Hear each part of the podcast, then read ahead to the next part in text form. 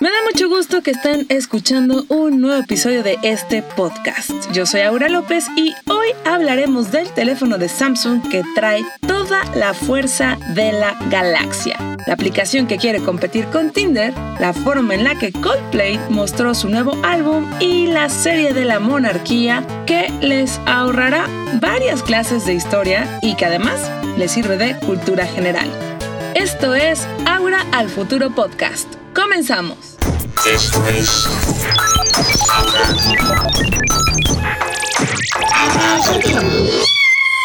Ahora al futuro.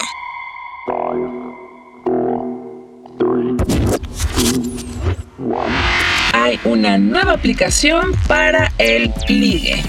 Si están cansados de buscar el amor, creen que ya no existe o simplemente les da flojera todo lo que implica salir con alguien, porque hay que aceptarlo. Es todo un reto. Entonces, si les da flojera, definitivamente tienen un problema. No, bueno, ya, no es cierto, no es cierto. Todo bien, no se preocupen, es normal. En estos días estas cosas pasan.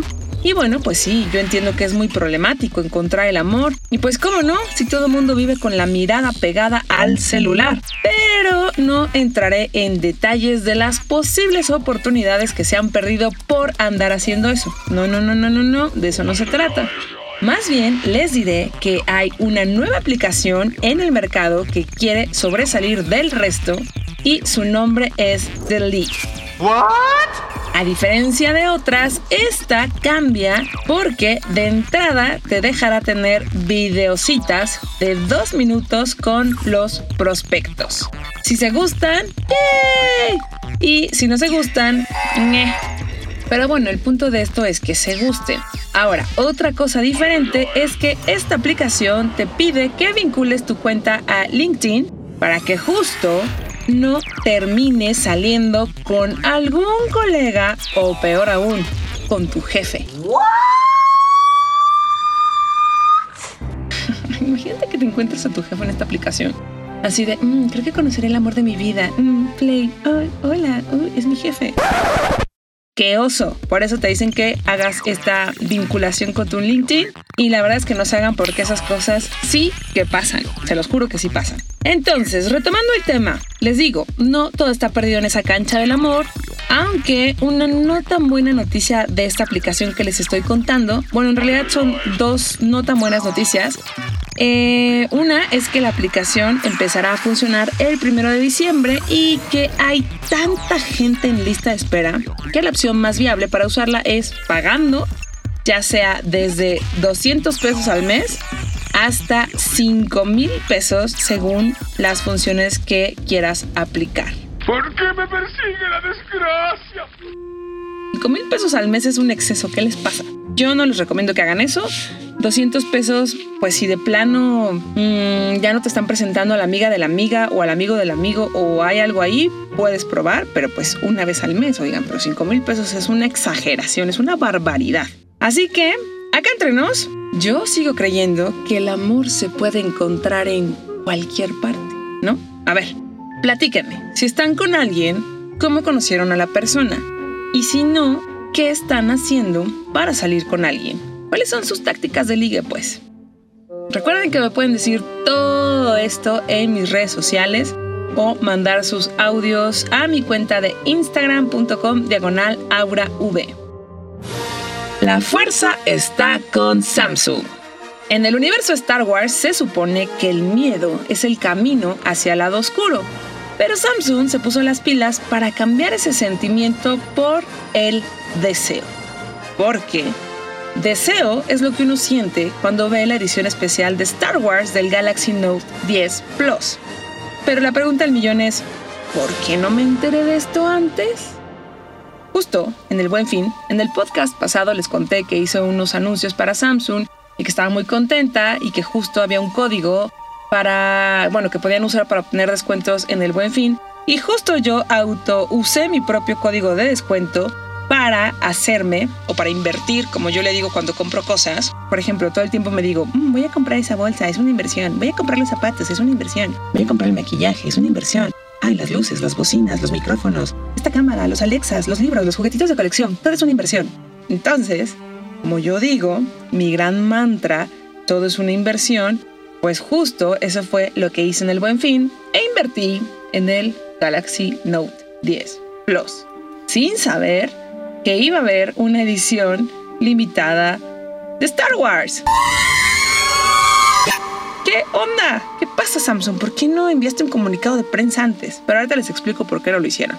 Antes de decirles eso, les quiero contar de las varias dudas que tengo en mi cabeza sobre esta edición especial entre Galaxy Note 10 Plus y Star Wars. La primera es, ¿por qué es una edición sobre la primera orden o Kylo Ren y no sobre otro personaje un poquito más, ¿cómo decirlo? ¿Honesto? ¿Limpio? ¿Bueno? Bueno, pues personaje más positivo del lado de la fuerza. No entiendo por qué Samsung hizo una edición especial del lado oscuro de la fuerza. ¿Será acaso que Kylo Ren se convertirá en un héroe benévolo en esta novena película que es El ascenso de Skywalker? Que por cierto, no sé si ya compraron sus boletos. No es un anuncio, pero hace dos semanas salieron a la preventa los boletos de la película, así que si no lo sabían y no les gusta ir a un cine atascado, es momento de que compren sus boletos. Bueno, ya. ¿Qué trae la edición especial del Note 10 Plus? De entrada, muchísimos detalles. Por un lado, la S Pen es de color rojo y simula una espada láser roja. Incluye funda de piel y el teléfono inteligente tiene el emblema de la primera orden en la parte trasera y alrededor de la cámara tiene un bisel rojo que hace que se vea muy bonito y la verdad se ve súper lindo. Además, vendrá en una caja temática de Kylo Ren que dice I'll show you the dark side. O en español algo así como Te enseñaré el lado oscuro. Imagínate que te diga Te enseñaré el lado oscuro. Si alguien llega y les dice Te enseñaré el lado oscuro, en ese momento así miren, así corren, corren de aquí. No es necesario.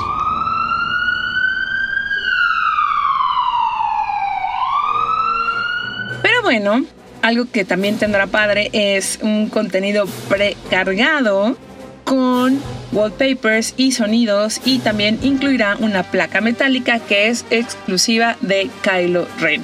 Todo esto por un maravilloso precio de...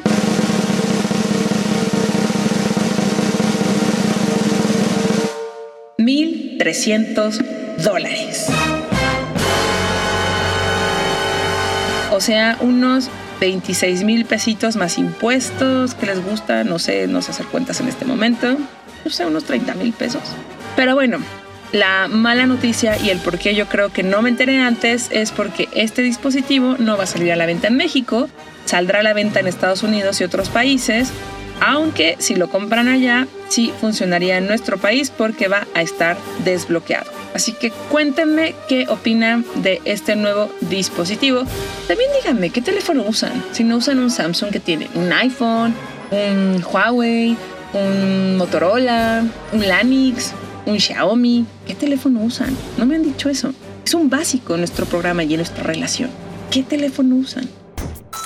En otros temas, lo que sí llegará, aunque tendremos que esperar hasta el verano, es el nuevo videojuego de Don't Not Entertainment en colaboración con Microsoft, que se llama Tell Me Why.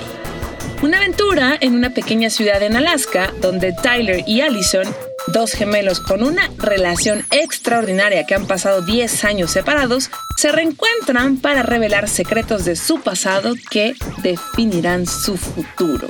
El jugador podrá decidir qué versión de los recuerdos creer para revelar los misterios y hay más. Es la primera vez que un protagonista de un videojuego de una gran compañía es un hombre transgénero. Para dar realismo y sensibilizarse con el tema, los desarrolladores recibieron asesoría de la organización GLAD, que se dedica a la visibilidad de la comunidad LGTB en contenidos audiovisuales. Tell Me Why estará disponible en Steam y en Xbox Pass y se podrá jugar en Xbox One y Windows 10 PC. Saldrá en tres capítulos con algunas semanas de diferencia que serán anunciadas próximamente.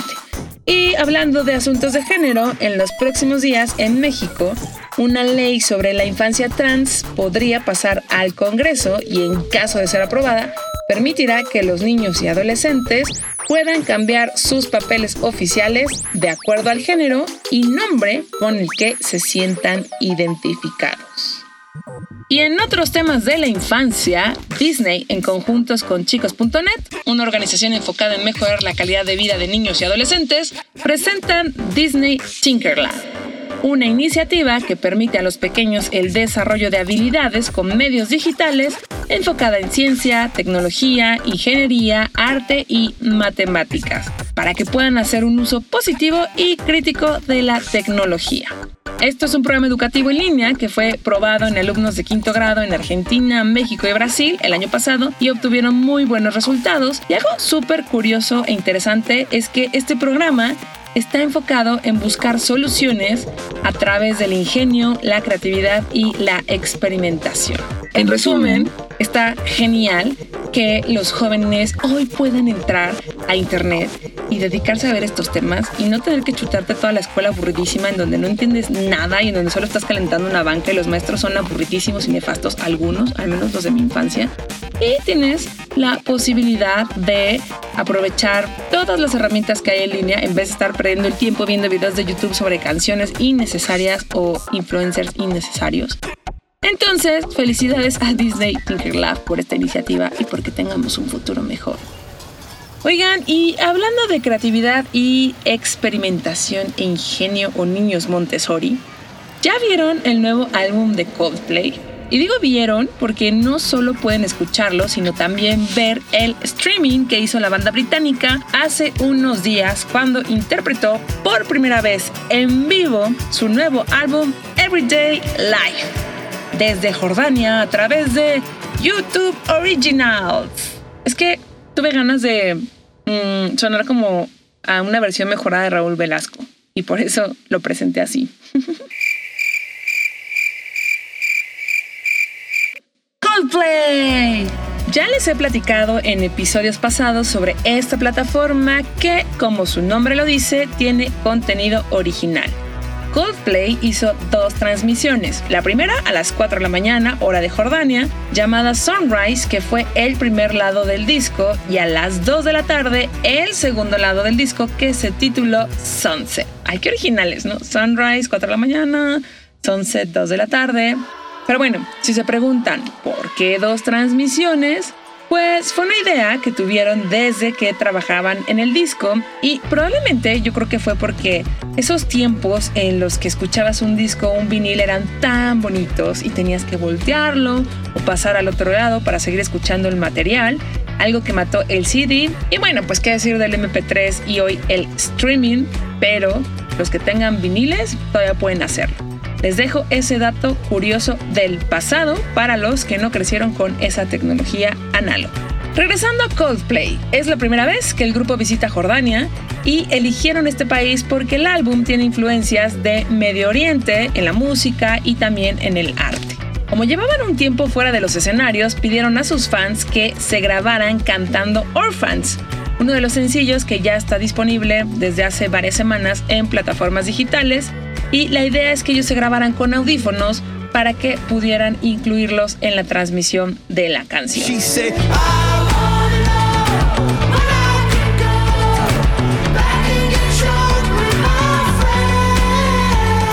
Así que díganme, ¿ustedes vieron el concierto? ¿Se desmañanaron? ¿Les vale Coldplay? ¿Son felices viendo Coldplay? ¿Les gusta la banda? ¿Son algún fan? ¿O más bien dicen, mm, creo que me quedo con la canción a Rush of Blood to the Head donde me deprimo y no hago nada es que comer chocolate.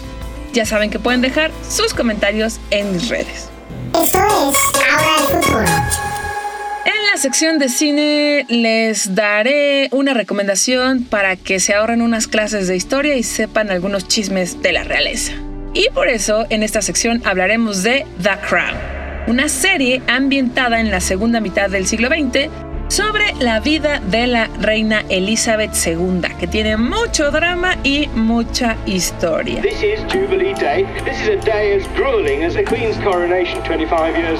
Esta es una producción original de Netflix y la tercera temporada acaba de estrenarse el pasado 17 de noviembre. La primera temporada fue protagonizada por Claire Foy y salió en 2016. Aquella temporada comenzó con la boda de la reina y el inicio de su mandato. La segunda comenzó con la crisis de Suez en 1956 y terminó con el nacimiento del príncipe Eduardo.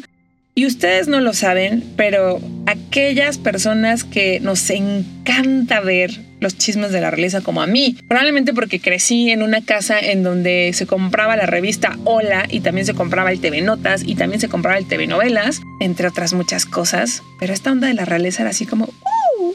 Lady Di hizo tal cosa. Ah, wow, Lady Di. Entonces, en resumen, cuando vi la serie fue padrísimo. On days like today, ask yourself, in the time I've been on the throne, what have I actually achieved? Pero pasaron dos años para que pudiéramos ver la tercera temporada y la verdad es que es una serie muy bien hecha, sí tiene bastante producción, grandes actuaciones, no todo está hecho basada en, en- en- al 100% tal cual en la historia, pero sí es- se acerca muchísimo. Obviamente agrega toques de ficción, pero es bastante buena y entretenida.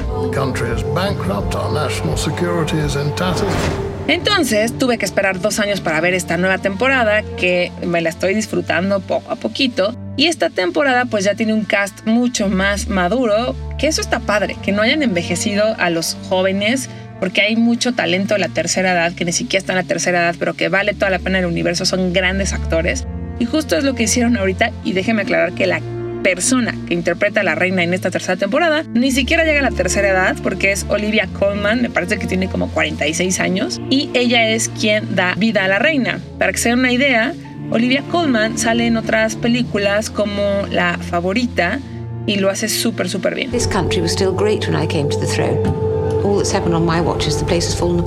También sale Elena Bonham Carter, quien fue eh, esposa de Tim Burton y bueno, es una actriz, wow, impecable. Ella va a ser la princesa Margarita y sale Tobias Menzies como el duque de Edimburgo. Y en esta nueva temporada pues ya vemos más cosas de El Príncipe Carlos. Algo extraño de esta temporada es que abarcará 13 años de la reina que serán bastante polémicos, pues ya incluyeron eh, cuando la reina lleva 25 años en el poder y pues pasa todo lo que sucedió en los 60 y es todo un tema bastante peculiar históricamente hablando. Frustrations and resentments can build up from a life as a support act. Como dato curioso, la actual reina Isabel II es la mujer que ha estado en el mandato más longevo de Inglaterra en un reinado. Está cañona. Pues esa mujer, el día que fallezca, que espero que no sea pronto, pues va a estar intensa la ceremonia. Más intensa que cuando se casaron Harry y la niña esta Meghan, que era una plebeya. No, no, no, no. Yo, yo debí de haber sido de la realeza. ¿Por qué no fui de la realeza? Dios mío. Pero bueno, regresando al tema de La Reina, esta serie ha sido reconocida en los Globos de Oro, los BAFTA y los Emmy, y estoy segura que esta temporada también se llevará al menos un par de nominaciones. Como dato curioso, esta es una de las series más costosas de Netflix. Yo creo que la más costosa, no estoy segura, pero lo voy a confirmar, es la última película que hizo Scorsese, que también se va a estrenar muy pronto, que me parece se llama The Irishman. Pero La Reina, eh, en su segunda temporada, usó un presupuesto de 100 millones de dólares. ¿Imaginan cuántos Galaxy Note 10 Plus de Kylo podríamos comprar con eso? Libro 50 años de Rolling Stone. Esta semana les quiero recomendar un librazo para todos los amantes de la música y del arte en el ámbito editorial. Bueno, en realidad no debería de hablar en plural en cuestiones de revistas, porque en realidad no se trata de una revista, sino de una en particular que además es de las más importantes en la industria musical. Estoy hablando de la revista Rolling Stone, una publicación icónica a nivel mundial que lanzó un libro dedicado a sus 50 años, mismos que festejó el 9 de noviembre del 2017. Pero, o sea, hace 52 años. pero es un libro que yo descubrí a penitas. Y les digo algo, la verdad es que el libro es una joya. De verdad es una cosa que si les gusta la música, les gusta la fotografía y les gustan los datos curiosos, es algo que tienen que tener de colección. De ahí que su precio no sea tan amigable porque va desde los 400 hasta los 800 pesos según la tienda en la que lo compren. Pero bueno, pueden ir haciendo la carta a Santa Claus o si le tocó a alguien en intercambio también pueden hacer eso. Y algo padre de este libro es que no solo tiene la introducción de su cofundador Jan S. Weiner, sino también que incluye portadas famosísimas que ya son parte de la cultura pop desde John Lennon y Yoko Ono, que justo es la portada del libro, hasta portadas de Bob Dylan, Madonna, Nirvana, Britney Spears. Hay una famosísima de Britney Spears donde está acostada como que está hablando por teléfono y fue icónica porque fue un sex symbol en los noventas que luego replicó una cantante que se llama Ariana Grande. Pero bueno, también están los Foo Fighters, Backstreet Boys, Adele, vamos, hasta Barack Obama salió en la Rolling Stone y es parte de este libro. Además, cada portada tiene una explicación y da contexto sobre lo que pasaba en esa época. La verdad es que está buenísimo y les aseguro que es un gran regalo navideño. Recuerden que en mis historias destacadas en Instagram pongo una foto de todos los libros por si quieren verlos y si después quieren pues tomar nota de cuáles fueron las recomendaciones aquí en este podcast. En los comentarios, Juan Contreras, ya escuché tu podcast, Aura está bastante bueno, Aura el futuro podcast, te mando saludos. ¿Qué celular me recomiendas para comprarme hoy? Aprovechar el buen fin. En otras cosas me gustó mucho tu participación en el comercial de Samsung. Ay Juan, ya pasó el buen fin, lo siento mucho, pero la regla básica para comprar un teléfono es ¿para qué lo quieres y cuánto tienes? Entonces ya de ahí podemos partir para darte varias opciones. Porque de nada sirve que te compres un teléfono de 20 mil pesos cuando nada más lo quieres para WhatsApp. Y tampoco te sirve tener un teléfono más económico que solamente, no sé, quieres aprovechar más la cámara o te dedicas a eso, pues entonces hay que hacer un poquito de inversión. Escribió también Miguel Calderón. Desde hace mucho soy fan de Aura y de su podcast de tecnología. No puedes llamarte un geek tecnológico si no conoces este programa. ¡Ah, Miguel! ¡Qué emoción! Me haces el día. Muchísimas gracias. Ian, es bonito que me saludaras. Gracias. Ahora debo preguntarte qué terminaste comprando el buen fin. Ian, y la gente que me escucha no me lo va a creer, pero bueno, fueron dos cosas. Uno, bastantes meses sin intereses del Galaxy Note 10 Plus, porque pues según yo me voy a poner a dibujar y a tomar notas y a hacer mucho uso de este teléfono. Y la otra es que me compré unos tenis. Quería unos tenis blancos y eso fue lo que me compré. ¿Los necesitaba? No, pero fue una gran inversión. Ya les dije, el mantra, gran inversión. También escribió Uliups. Oye, Aura, soy fan de tu podcast, pero ¿podrías explotar mejor tu producción al subirlo a YouTube, por ejemplo? Ay, Julius, no sé si te refieres a que suba el audio o a que suba el video mientras me grabo. Si es la opción del audio, pues no sé, realmente no creo que la gente quiera escuchar, o, tú dime, o sea, la gente querrá escuchar cuando YouTube está hecho para ver. Y si es la opción de ver, es imposible en este momento, porque si vieran mis secretos para grabar, se sorprenderían. Entonces, no, no hay manera ni siquiera alguna de que ponga una cámara donde estoy grabando. Pero algún día, algún día, se vale soñar. Algún día Propósito 2020. Si tuviera una carta a Santa Claus, querido Santa, me encantaría tener un estudio profesional de grabaciones para hacer mis canales y mis videos de YouTube y mis historias de Instagram y aportar mejor contenido. También me encantaría tener un estudio de grabación y también me encantaría tener un asistente. También me encantaría tener alguien que haga, alguien que me haga todos los contenidos y que también me haga todas las ventas y que también viaje por mí. Querido Santa, lo único que necesito es un dron. Un dron no, un clon. y bueno, por último, escribió Armando Islas puso muchas felicidades, Aura, por cumplir tu sueño. Me encanta tu podcast. Sigo insistiendo que debería durar más. Armando, si Santa y sus duendes me mandan a gente que quiera trabajar conmigo y que me ayude, estoy segura que este podcast podría durar muchísimo tiempo más. Pero bueno, muchísimas gracias por todos sus comentarios. Me pueden escribir en facebook.com diagonal aura el futuro, en instagram.com diagonal aura v, ahí me pueden mandar audios también, y en mi cuenta de twitter.com diagonal aura guion bajo. Hemos llegado al final de este podcast. Agradezco la producción que estuvo a cargo de Rodrigo Fernández de la Garza y que se hizo con tecnología Intel. Parte de la producción estuvo a cargo de la niña Mimble y bueno, pues la conducción estuvo a cargo de mí. Yo soy Aura López. Espero que tengan un excelente día y que escuchen este podcast y lo recomienden a sus amigos y nos escuchamos la próxima semana. Adiós. Esto es.